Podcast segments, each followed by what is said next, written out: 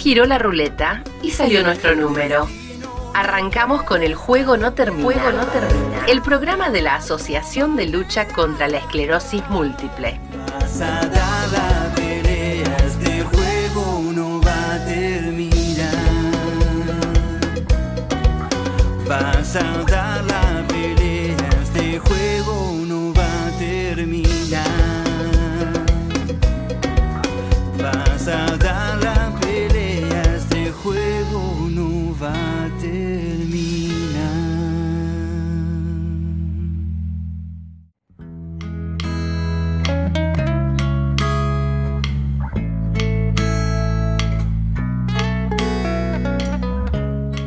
Hola a todos, hola a todas, ¿cómo están? Bienvenidos a un nuevo programa, un nuevo episodio del Juego No Termina. Eh, voy a saludar a mis compañeros, ¿cómo estás, Georgina Krochik? Muy bien, eh, muchísimas gracias, Leo Del Pipo. Eh, bien, muy contenta de estar hoy nuevamente en el juego no termina.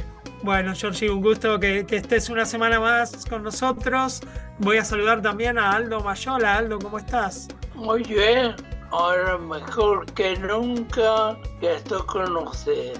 Bueno, muy bien, Aldo. Nosotros también estamos muy contentos de estar todos juntos. Hoy no está con nosotros Javi, a quien le mandamos un, un abrazo fuerte. Tenía algún problemita, así que esperemos que se recupere pronto para, para volver a compartir el, el juego no termina con nosotros. Recordamos que esta semana, el 24 del 10, fue el día de la neuromielitis óptica. Eh, a raíz de esto, la asociación Alcem, junto a la eh, organización de Sumari Fundación y NMO Argentina, realizan este sábado una jornada virtual. Eh, la jornada comienza a 10.30, hay que inscribirse para participar. Eh, así que tengan en cuenta que pueden ir a, a las páginas de cualquiera de estas tres asociaciones.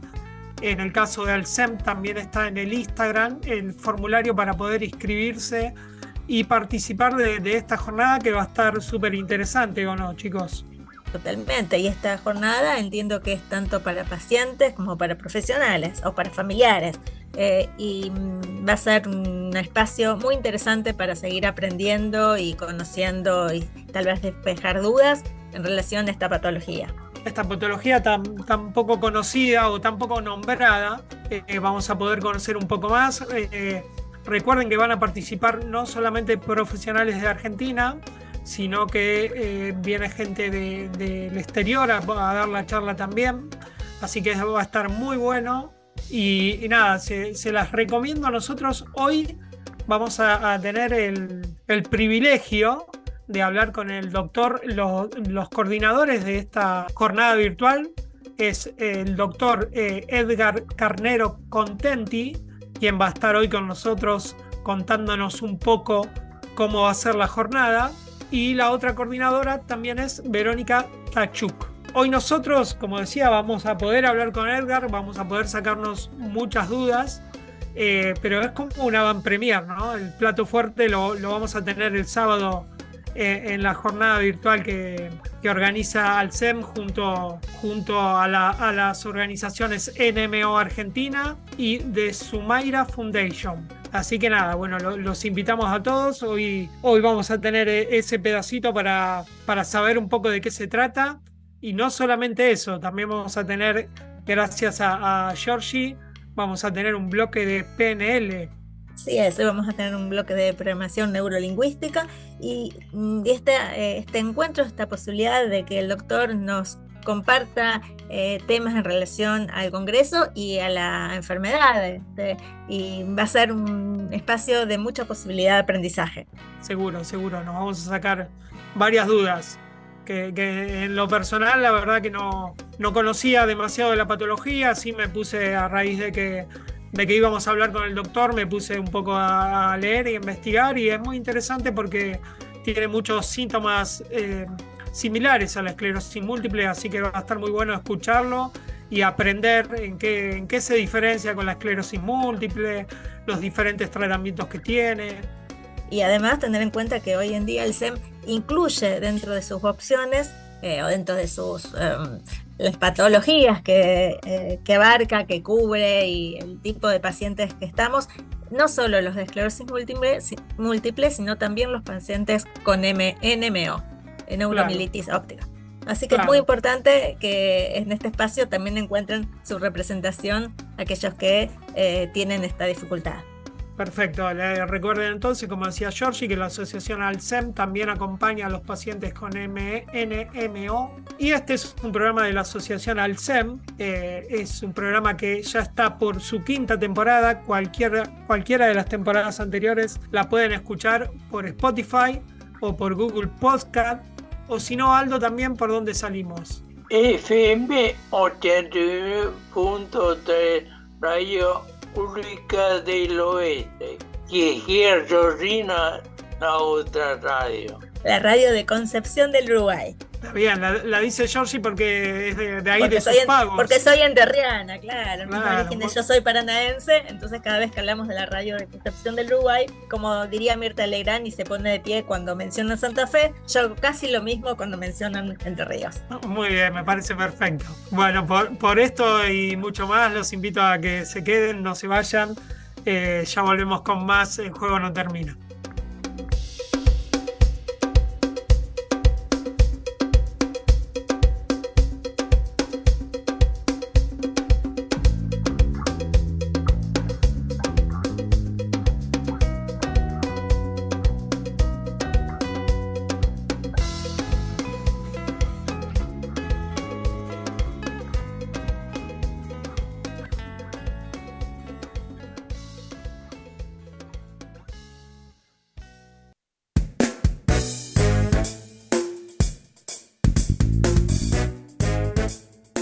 Tener esclerosis múltiple es más difícil que jugar al TEG, pero cuando los médicos tiran los dados, todo se hace más fácil.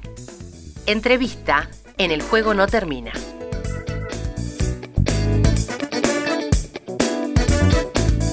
Bueno, acá estamos nuevamente iniciando un nuevo bloque del juego no termina. Eh, como comentamos al inicio del programa, fue el día 24 de- del 10. Eh, esta semana fue el día de la neuromielitis óptica.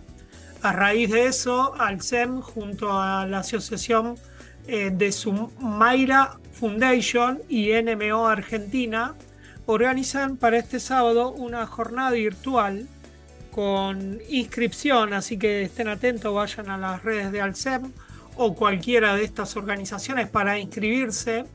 Eh, va a estar muy buena, la jornada es para tanto para profesionales eh, en cualquier, eh, cualquier rango de, de la salud, como para cualquier persona que esté interesada, como para pacientes, como para familiares. Así que nada, va a estar muy entretenida y nosotros tenemos el honor de, de tener la van premier. Estamos en contacto con Edgar Carnero Contenti.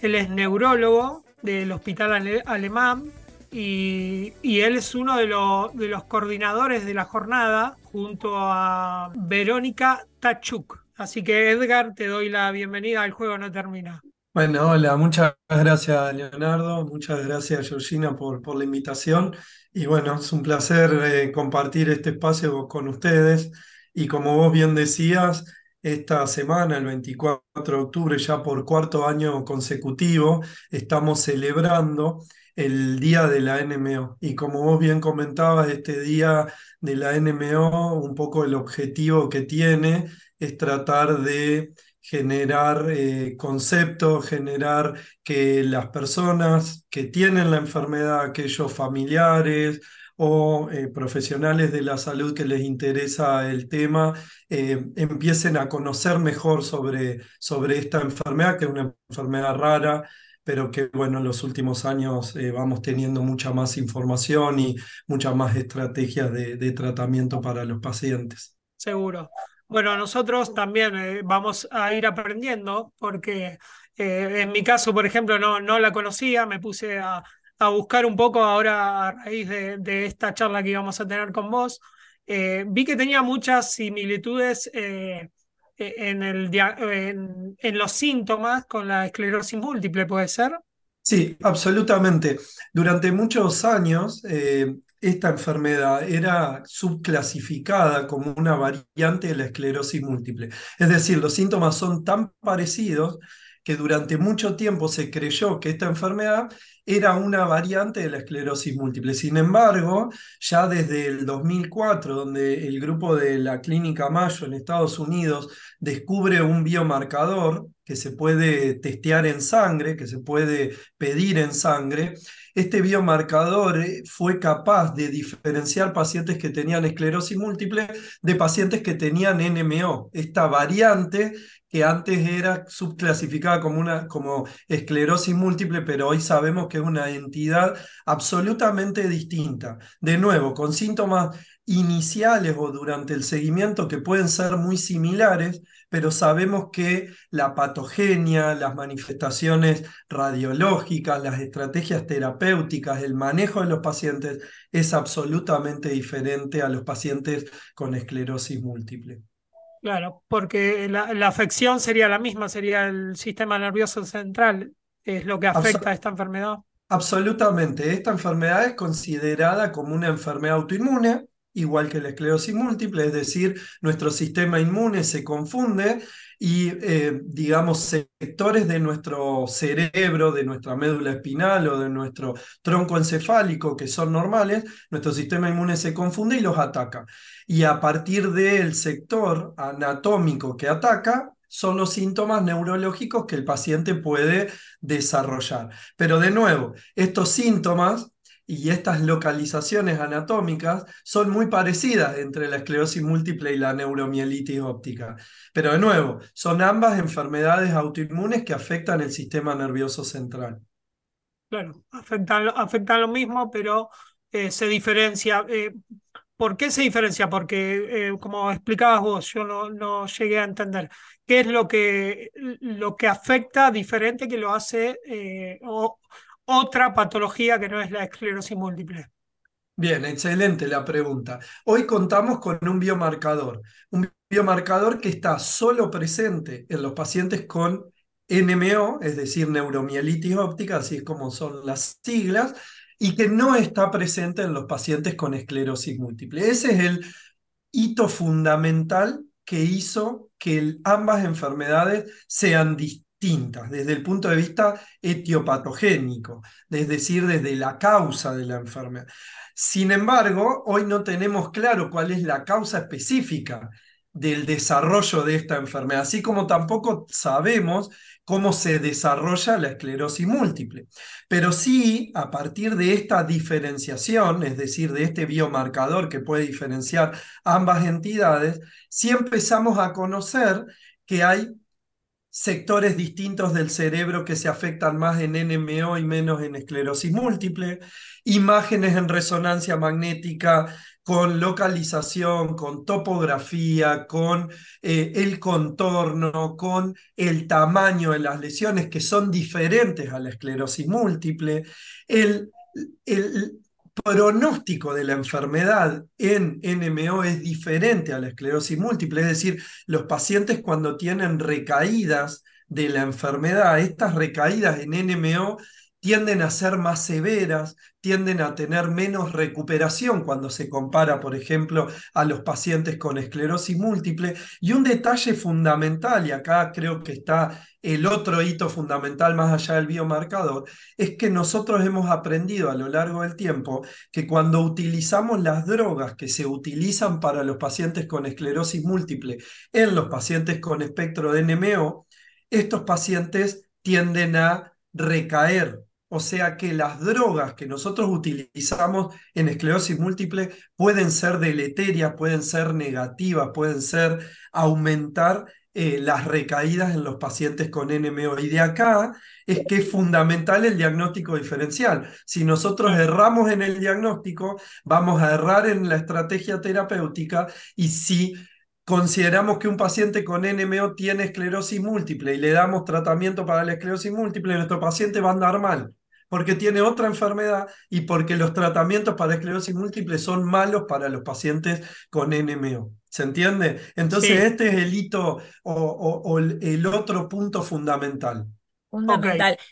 Y, y, una pregunta por desconocimiento.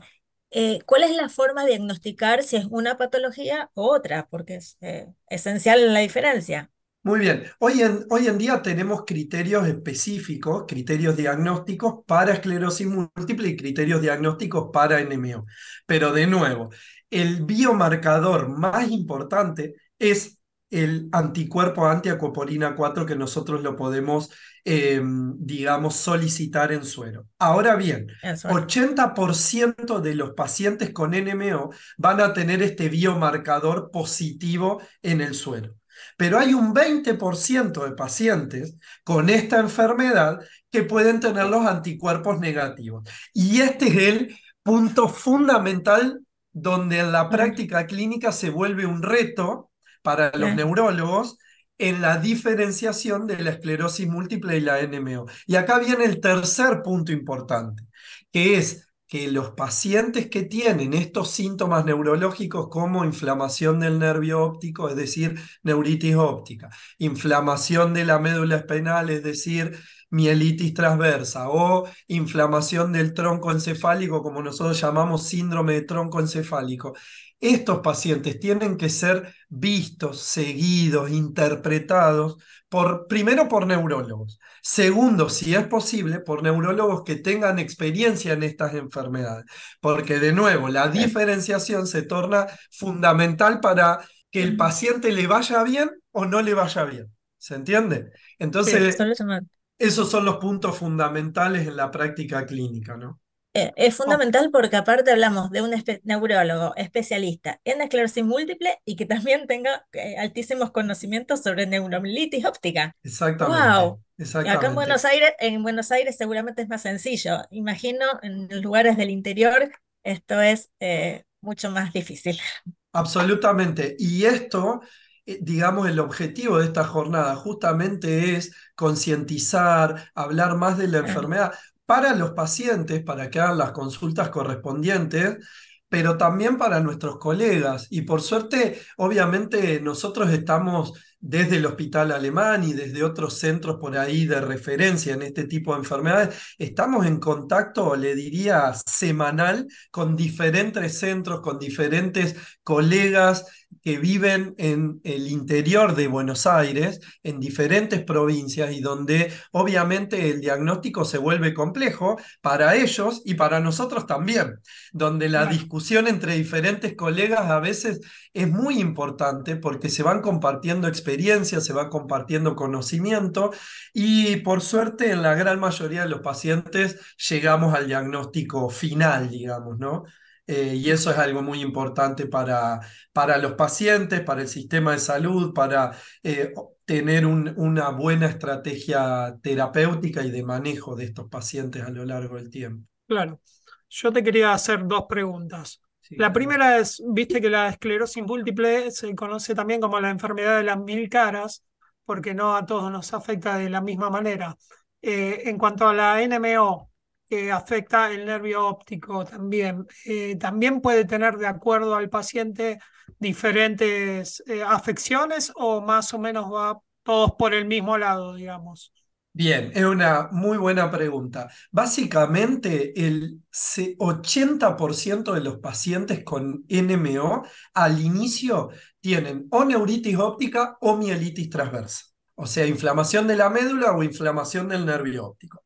Está bien, los pacientes con esclerosis múltiple también. Su puerta de entrada inicial puede ser la médula, puede ser el nervio óptico, puede ser el tronco encefálico. Ahora, hay características sugestivas de una enfermedad o de la otra. ¿sí? Por ejemplo, la neuritis óptica bilateral, que afecta a los dos nervios ópticos, es más frecuente en la NMO y es mucho menos frecuente en la esclerosis múltiple. Las lesiones y la severidad del trastorno motor, del trastorno sensitivo, producto de una lesión en la médula espinal, es mucho más severo en NMO que en los pacientes con esclerosis múltiple. La recuperación es peor en los pacientes con NMO, o dicho de otra manera, es mucho mejor en los pacientes con esclerosis múltiple cuando se compara con los pacientes con NMO. Es decir, anatómicamente los sectores son muy similares o iguales, pero clínicamente hay pequeños detalles que nos pueden hacer pensar más en NMO que en esclerosis múltiple. Y de ahí es que en esos detalles es donde nosotros vamos a ver mucho más detalladamente la resonancia magnética, vamos a solicitar en mayor frecuencia estos anticuerpos que en la gran mayoría de pacientes con esclerosis múltiple no lo pedimos. Si un paciente tiene una neuritis óptica, como nosotros llamamos típica de esclerosis múltiple, estos anticuerpos no se le piden a todos los pacientes con esclerosis múltiple, se le piden a aquellos pacientes donde tienen síntomas atípicos de esclerosis múltiple o síntomas sugestivos de NMO. Y en esos pacientes donde nosotros sospechamos la enfermedad y le pedimos los anticuerpos. Si los anticuerpos dan positivos, llegamos al diagnóstico. Si los anticuerpos dan negativos, ahí estamos en un problema del diagnóstico diferencial esclerosis múltiple versus NMO, y de acá es que nos valemos de otros eh, estudios complementarios, resonancia magnética, punción lumbar, el líquido cefalorraquídeo, potenciales evocados visuales, tomografía de coherencia óptica para ver el nervio óptico, entre otros. Claro. Eh, y una cosa, la otra pregunta que te quería hacer es, eh, más allá de, de, las terapias por el lado clínico que hablaste, que en muchos casos puede perjudicar, eh, otro tipo de terapias, por ejemplo, no sé, kinesiología, terapia ocupacional, también están recomendadas para, para los pacientes con NMO. Absolutamente. Cuando yo hablaba, y eso es una, una aclaración importante, un punto importante para aclarar, tiene que ver con que eh, cuando hablaba de terapias, son terapias farmacológicas que nosotros las damos a largo plazo. En esclerosis múltiple eso se llaman terapias modificadoras del curso natural de la enfermedad. En NMO se puede utilizar el mismo concepto, pero justamente para diferenciarlas, nosotros llamamos terapias inmunosupresoras a largo plazo. Eso es lo que debería ser diferente. Ahora, las terapias para tratar los síntomas residuales que pueden tener los pacientes, por ejemplo, fatiga, por ejemplo, dolor, por ejemplo, insomnio, por ejemplo, trastornos del humor, vale decir, depresión, ansiedad, en general son muy similares a la esclerosis múltiple o iguales. Y el tratamiento de rehabilitación lo que busca básicamente es mejorar estos puntos que también se ven deficitarios en los pacientes con esclerosis múltiple. O sea que tanto las terapias sintomáticas como las terapias de rehabilitación, yo diría que son prácticamente iguales a los pacientes con esclerosis múltiple. Sin embargo, como yo les decía, como los síntomas son más severos en NMO, como la recuperación es más pobre comparada con los pacientes con esclerosis múltiple, yo diría incluso que los pacientes con NMO requieren más cantidad de sesiones, más terapia a largo plazo de rehabilitación. Esa diferenciación por ahí es eh, eh, sutil, pero está y se requiere, ¿no? Obviamente hay pacientes y pacientes. Hay pacientes que se recuperan mucho mejor con, e, con, esclerosis múltiple, hay pacientes que se recuperan mucho peor con esclerosis múltiple y viceversa, ¿no? Con pacientes con NMO que recuperan mejor y hay pacientes que recuperan peor. Yo cuando hablo, hablo por ahí un poco más desde lo general, ¿no?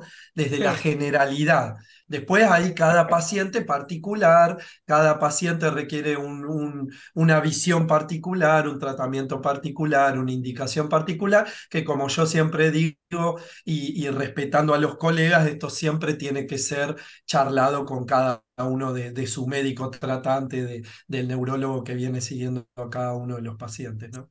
Seguro. Eh, doctora, nosotros siempre nos queda chico el programa, eh, podríamos estar hablando horas, pero ya se nos está terminando. Yo le quería hacer una pregunta más por ahí. ¿Por qué el 24 del 10 es el día de la neuromielitis óptica? Muy bien. El 24 del 10 es el día de nacimiento de Eugène de Vic. Eugène de Vic fue el primer neurólogo en Lyon, en Francia, quien describe esta enfermedad, allá por 1894. Él describe 16 casos de pacientes con neuritis óptica bilateral asociado a mielitis transversa. Y de ahí es que él pone el nombre de neuromielitis óptica. O sea, neuritis óptica, mielitis transversa. ¿Sí? En asociación. Hoy esto se ha ido modificando a lo largo del tiempo, pero este día nosotros con la doctora Verónica Cachuk, ya por cuarto año consecutivo, lo venimos eh, teniendo como este Día Internacional de la NMO y que bueno, como bien vos comentabas, este sábado a partir de las diez y media de la mañana hasta las doce y media del mediodía por, eh, de forma virtual se va a llevar a cabo, donde vamos a tocar todos estos tópicos que estamos hablando más en profundidad.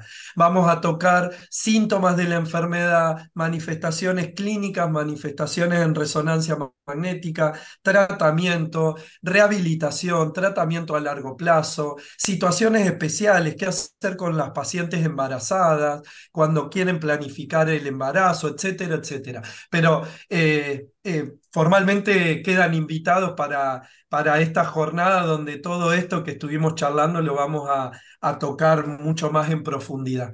Así que te agradezco y les agradezco mucho la invitación y siempre disponible para cuando me necesiten.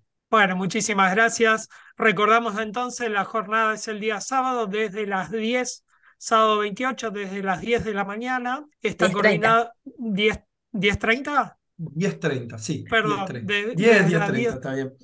10, 10 y media de la mañana. Está coordinada por el neurólogo Edgar Carnero Contenti y la doctora Verónica Tachuk. Eh, así que lo- los invitamos a todos, inscríbanse, vayan a buscar eh, el link de inscripción o en la página del SEM, eh, en la página web o en el Instagram del SEM. Recordemos que la jornada está organizada por Alcem, de Sumaira Foundation y NMO Argentina. Así que los invitamos a todos. Eh, recuerden que Alcem también acompaña a los pacientes con NMO, eh, más allá de, de los pacientes con esclerosis múltiple. Y te agradecemos, Edgardo, por haber estado un ratito con nosotros y haber compartido todo, todo haber, haber hecho tu- la van premier de lo que va a ser el sábado, que va a estar súper, súper interesante. Bueno, muchas gracias por la invitación y bueno, buen programa. Bueno, muchas gracias. doctor, muchísimas gracias. Muchas gracias y cerramos de esta manera el bloque. eh, del juego no termina, ya volvemos con más.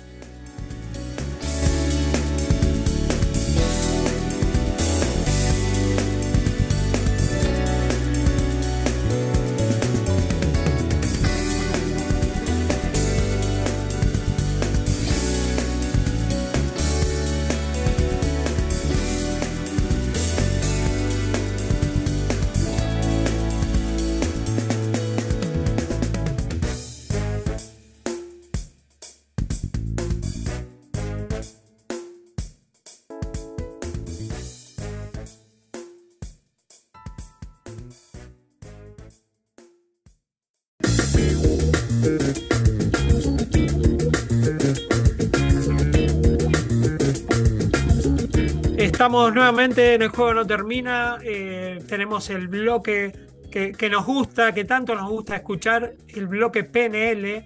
Así que le doy la conducción a mi compañera Georgina Krochik, que nos va a estar eh, enseñando un poco de, la pro- programación neurolingüística. Buenos días, buenas tardes, buenas noches. Como siempre decimos, depende de en qué horario ustedes están escuchando esta, este programa. Muchas gracias, Leo, por darme el pase.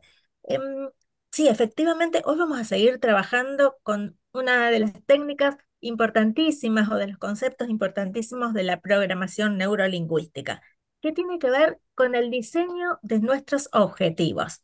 Cuando queremos plantear algo en relación a lo que queremos lograr, hay algunas pautas importantes, eh, útiles, que podríamos tener en cuenta si las conocemos. Y esto vengo a traerles hoy. Perfecto. En, en el encuentro, en el encuentro anterior, un encuentro del episodio el 32, y lo menciono por si tienen ganas de escuchar en el, en Spotify el episodio 32, hablábamos de la necesidad de plantear los objetivos y lo que queremos lograr en términos afirmativos, lo que sí queremos. Entonces, esto va a ser una de las condiciones para que el objetivo esté bien planteado.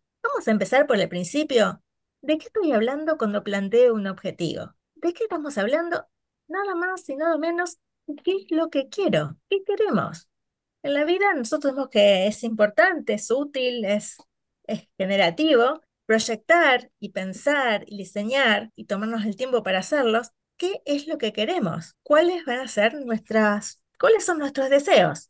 Bien, para que esto se pueda cumplir, para que eso que yo quiera no sea solo una fantasía de un deseo, de un sueño, sino una meta, algo que puedo cumplir, es importante y es útil dedicarle un tiempo para pensarlo y para poder diseñarlo. En la medida en que yo puedo diseñarlo con más calma, con tiempo, con precisión, con efectividad, y además si le agrego conceptos y elementos que nos aporta la PNL, puedo hacer más realizable y cumplible este objetivo. Em, una buena formulación nos garantizaría el cumplimiento de ese objetivo. Entonces, el primer requisito que tenemos cuando diseñamos un objetivo es que sea expresado en términos afirmativos, como habíamos ya compartido. ¿Qué quiero decir cuando estoy hablando de en términos positivos? ¿Qué es lo que yo sí quiero? Por posición a decir, bueno, no me quiero sentir, por ejemplo, estresada, o no quiero estar preocupada, o no quiero estar cansada. Muy bien, tengo que pensar para poder cumplirlo qué es lo que sí quiero. Quiero estar motivada, quiero estar con energía, quiero estar saludable. Eh, claro que sí. Quiero estar este, mm, rodeada de mis afectos. ¿Qué es lo que yo sí quiero? Primer paso en términos afirmativos. ¿Cómo hago esto? Voy a traducir. Si mi, si mi pensamiento primero es eh, orientado por oposición a lo que no quiero, voy a tomarme el tiempo de pensar, bueno, y entonces, sí, ¿qué es lo que sí quiero? Mm, cuando las personas buscamos lo que y decimos que no queremos algo, nuestra mente y nuestro ser lo que percibe es aquello que no queremos. Para que nuestro ser pueda conectarse hacia donde queremos ir, necesitamos expresarlo y pensarlo en términos afirmativos. Bien, la segunda condición para que esto se cumpla para que nuestros objetivos se cumplan, es que tienen que ser un objetivo que lo empiece y lo termine yo. Si el objetivo depende de otra persona, yo no es, no soy yo la que lo voy a poder cumplir. No está en mi mano poder hacerlo realidad. Por ejemplo, cuando nuestra, ¿se acuerdan nuestra, en una de las charlas, tal vez algunos de ustedes, nuestros oyentes, escucharon, estuvo Paola Celás que nos hablaba de su participación en las, en el maratón, en las maratones o en las caminatas en realidad, ¿sí? Bien, ella planeó lo que ella quería y dependía de ella. No dijo que otro me lleve a la caminata. Su objetivo era caminar ella lo que pudiera, como la manera que lo pudiera hacer, pero es un objetivo que depende de ella. Bien, para poder hacer un objetivo, necesitamos que sea que dependa de nosotros. No que mi jefe me ascienda, porque él decida, sino qué es lo que yo puedo hacer para cumplir eso. Mi objetivo puede ser em, poner todo mi esfuerzo o este, aumentar mi rendimiento, pero que me, en mi trabajo, pero el que decide que yo este, tenga el aumento o no, es el jefe, y eso no depende de mí.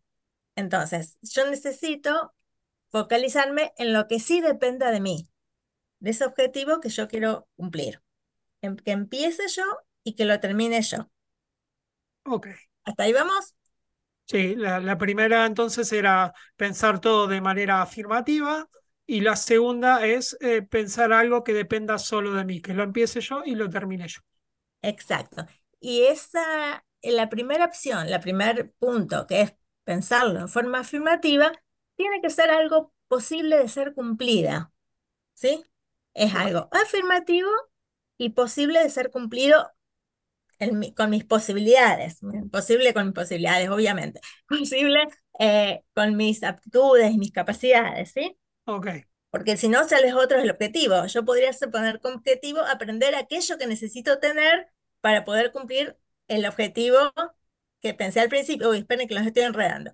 Es decir, yo puedo eh, diseñar un objetivo y cuando diseño ese objetivo me doy cuenta que necesito algo que no tengo, que no sé, que quiero aprender, bueno, puedo rebobinar y empezar que mi objetivo es aprender aquello que voy a necesitar. Claro, rediseñar el objetivo. Rediseñar el objetivo, exactamente. Y la tercera condición es que este objetivo que estoy planeando sea ecológico para mí y para mi ecosistema. Es decir, plantearme algo en el cual va a ser bueno para mí, para mi salud, para la gente que para mí es importante. Es decir, si yo mi objetivo diría quiero trabajar, este, no sé, 18 eh, horas por día, porque de esta manera este, yo pienso que voy a poder aumentar mis ingresos y no sé si trabajar 18 horas por día es, eh, es ecológico para mi bienestar, ni para mi familia. Entonces, cuando yo planteo objetivos que puedo, pueden ser dañinos para mí o no positivos para mí en términos de bienestar, de salud o quién sabe eh, lo que es importante para cada uno, eh, puede ser que yo me autosabotee sin darme cuenta para no cumplir ese objetivo, que de cumplirlo me podría llegar a hacer este, algún tipo de daño. Entonces, el tercer requisito es que sea ecológico para mí y para mi sistema más inmediato, de lo que es importante en mi vida. Em, esto, estos puntos son los puntos básicos para poder empezar a diseñar el objetivo. En un próximo episodio, seguramente, vamos a ir detallando cuáles son los pasos y las preguntas que nos tenemos que hacer para poder definirlo con más precisión. Esto es como el ABC, es decir, un objetivo que sea planteado en términos afirmativos, un objetivo que sea iniciado y mantenido por mí y que el objetivo sea ecológico para mí y para mi sistema más inmediato. Perfecto, esto es como el manual de instrucciones, ¿no? Los tres primeros pasos. Los tres primeros pasos eh, y el resto es una, una larga serie de preguntas para que nos permita identificar un objetivo cumplible, realizable, porque cuando nosotros tenemos un objetivo y lo cumplimos y lo hacemos eh, y tenemos registro de haberlo hecho, eh, esto por supuesto aumenta nuestra satisfacción, nuestra autoestima, nuestra eh, sí, sí, el nuestro bienestar. sí, ¿Perdón? no, el sentirnos, digo, contentos con nosotros mismos por haber cumplido algo que, que por ahí nos propusimos hacer y lo logramos. Así es, así es. Y esto, y esto en consecuencia, este, también va a mejorar nuestra salud. Es decir, cuando nuestra autoestima está más fuerte, más rica, eh, más sólida, eh, esto colabora que nos sintamos bien nosotros y cuando nos sentimos bien, las emociones también colaboran con nuestro estado de salud general. Así que es una interesante manera de, este, de poder este, colaborar con el diseño de los objetivos de cada uno. Perfecto, bueno, es la verdad es eh, interesantísimo. Obviamente vamos a, a lo largo de, de, los sucesivos programas de PNL, vamos a ir aprendiendo mucho más sobre esto pero esto, como decía Georgie, el ABC, eh, los primeros tres pasos fundamentales. Así que bueno, nada, eh, estamos contentos de, adquirir todos los días un nuevo, un nuevo conocimiento, Georgie. Eh, sí, gracias, Leo. Y me gustaría compartir un pensamiento, bueno, muy conocido de Lao Tse, el, el antiguo filósofo taoísta, que decía, un viaje de mil kilómetros empieza con un primer paso. Así que este primer paso de conocer este, las tres elementos básicos para diagramar un objetivo cumplible desde la mirada de la PNL, por supuesto, eh, bueno, es el primer paso de estos mil kilómetros. Comenzamos, comenzamos, A, caminar. Comenzamos, comenzamos a caminar. bienvenido sea.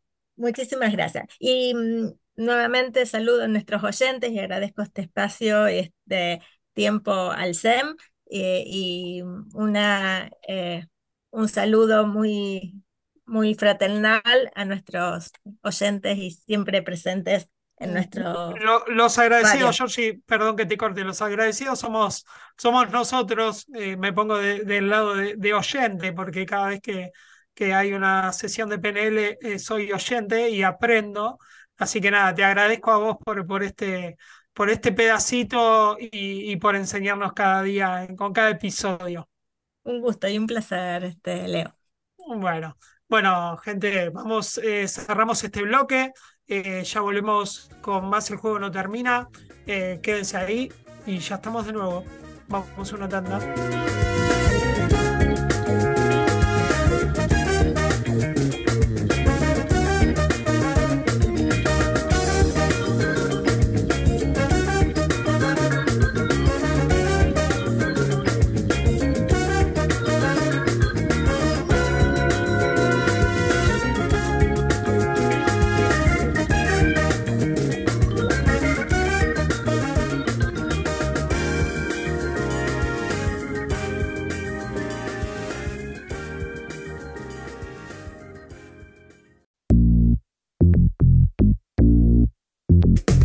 El hombre araña, pero nos colgamos de las redes.